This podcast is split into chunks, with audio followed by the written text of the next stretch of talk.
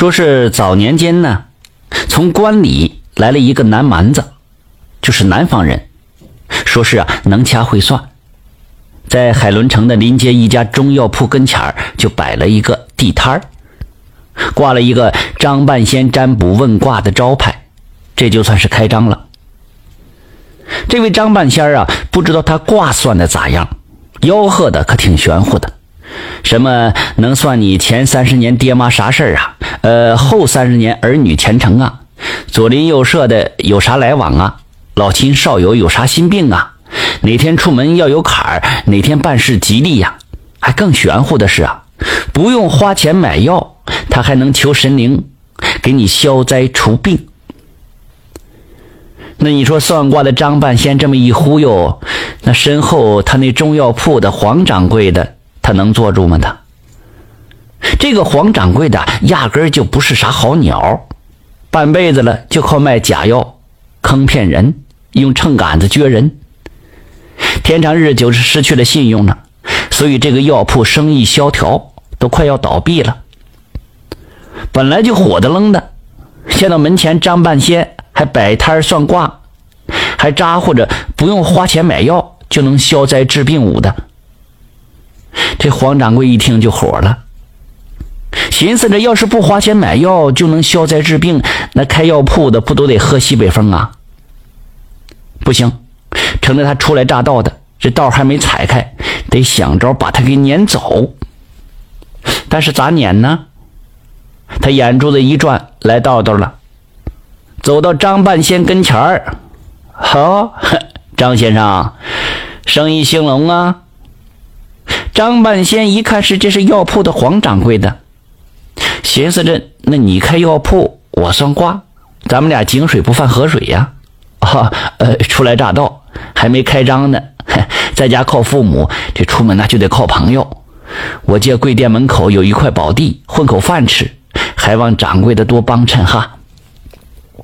黄掌柜就说了，呃，不知道张先生这卦算的灵不灵啊？嗨嗨，你要问我这卦嘛？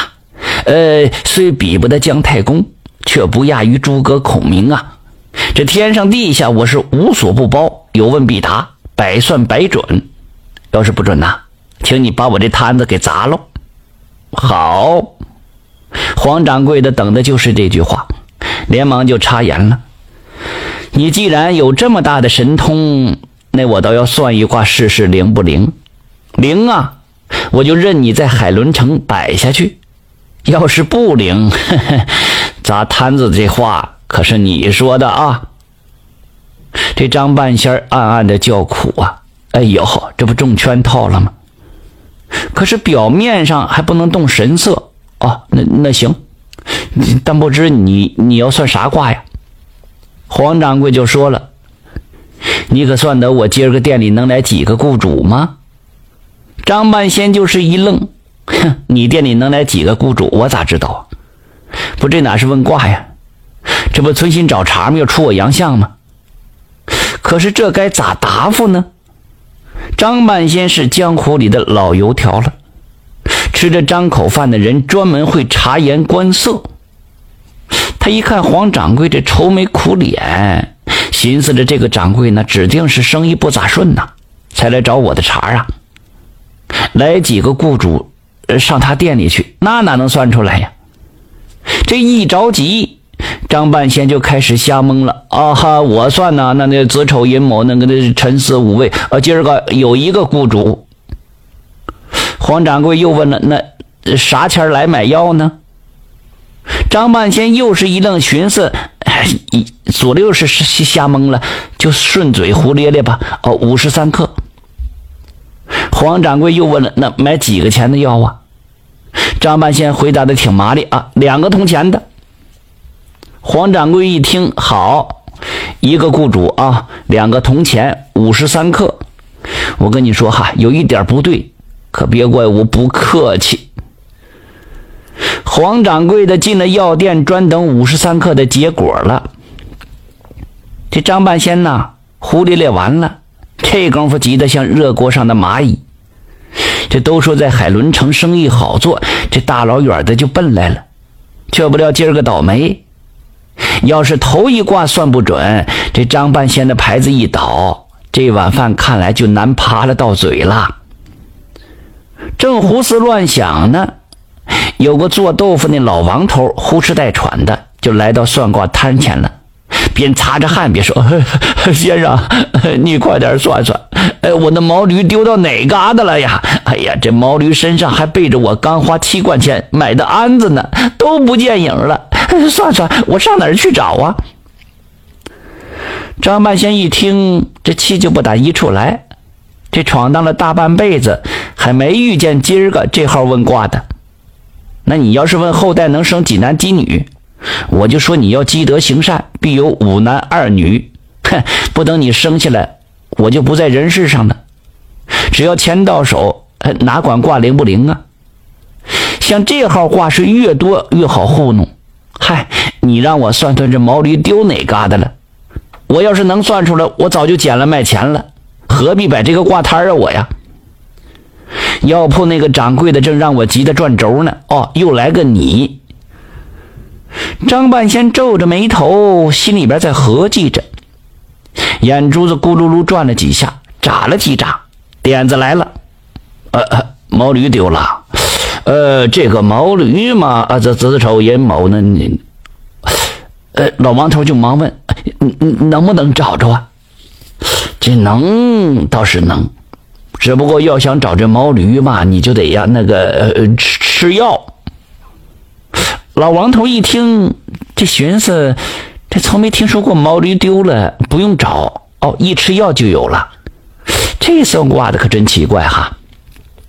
可是有病乱投医呀，不管他了，只要毛驴能找着，吃药就吃药吧。老王头拔腿就要走。张半仙急忙就拦住：“哎，记住了啊，只有买背后这家的药，你才能准。”这老王头倒挺听话，好，我就买这家的。说着又要抬腿走。哎哎哎，等等会儿，老爷子，这买药啊得在五十三克才行，只能买两个铜板的啊。我是多一点少一点都不行，差一点这毛驴就找不着了。到了五十三刻，这老王头准时进了药铺了，递上两个铜板要买药。黄掌柜这个气呀，那是吹胡子瞪眼，心里直骂这老登啊，你真是个丧门星啊你啊，早不来晚不来，偏偏这个时候来，你多不买少不买，恰恰只递两个铜板，这真是活见了鬼了。他压住火，没好气儿，买啥药？老王头懵了。这半仙没告诉他买啥药啊，就随口一说，不管啥药，你抓点就行。黄掌柜一听就寻思：好家伙哈，你坏了我的好事了，我得好好的调理调理你。他就把这胡椒啊、黄连呐、巴豆啊这几味拉肚子的苦药称了几盘子，包了一大包子，递给了老王头了。老王头掂掂着药包这分量，呀呵。心想：不知这驴能找到不能找到哈？今儿这药可真便宜，两个铜钱就买这么一大包。回到家里，赶紧让老伴熬药，说是喝完药这毛驴就能找着。